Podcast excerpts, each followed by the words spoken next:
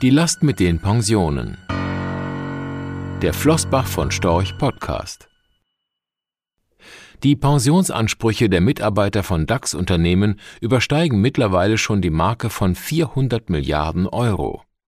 Helfen da die zuletzt wieder etwas gestiegenen Zinsen?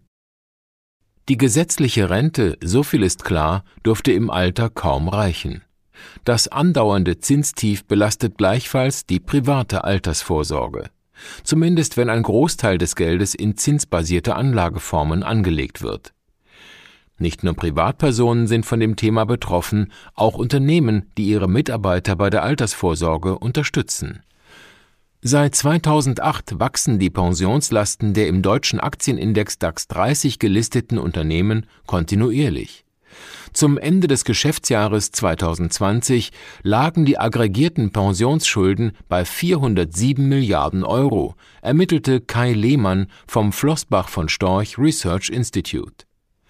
Damit entsprachen die Verbindlichkeiten zuletzt mehr als das Zweifache dessen, was im Jahr 2008 ausgewiesen wurde.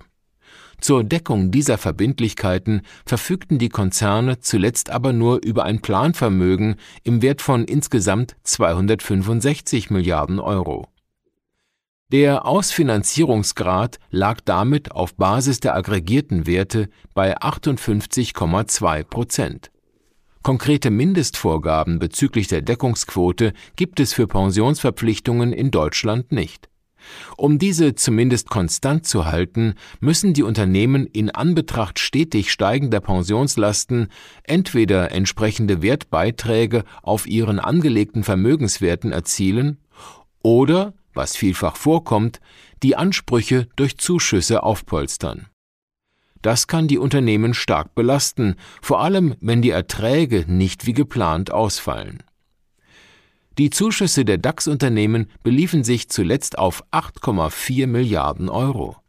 Dennoch ist das Pensionsdefizit der DAX-Unternehmen von 131,5 Milliarden Euro im Vorjahr auf 142,1 Milliarden Euro angewachsen. Hinzu kommt, das Jahr 2020 war an den Kapitalmärkten von großen Schwankungen geprägt.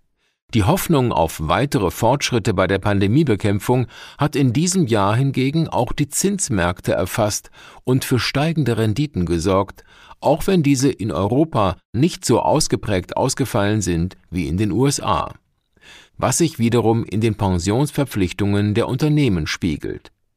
Ein Indikator ist der oftmals von den Unternehmen als Rechnungszins verwendete europäische Anleiheindex iBox Euro Corporate Bonds 10-Year Plus Index.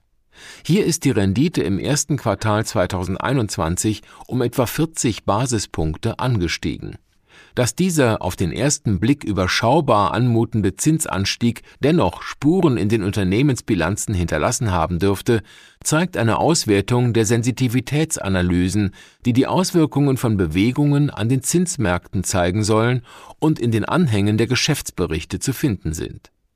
Und hier zeigt sich, erhöht sich der Rechnungszinssatz um einen halben Prozentpunkt 50 Basispunkte, so führt dies zu einer Verringerung der Pensionsschuld um 7,8 Prozent. Das ist zumindest kurzfristig eine positive Nachricht für die Unternehmen.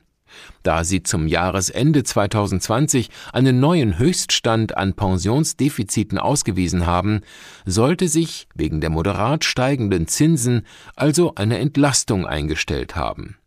Diese dürfte laut dem Analyst Kai Lehmann vom Flossbach von Storch Research Institute bei schätzungsweise 20 bis 30 Milliarden Euro liegen. Trotz der moderaten Entlastung bleiben die Pensionslasten für viele Unternehmen weiterhin ein großes Problem. Auch weil sich der positive Trend nicht einfach fortschreiben wird können. Wie sich die Pensionslasten bei einzelnen DAX-Unternehmen entwickeln und wie sich die entsprechenden Zinseffekte auswirken, können Sie in der Studie des Flossbach von Storch Research Institute unter www.flossbach von Storch-researchinstitute.de erfahren.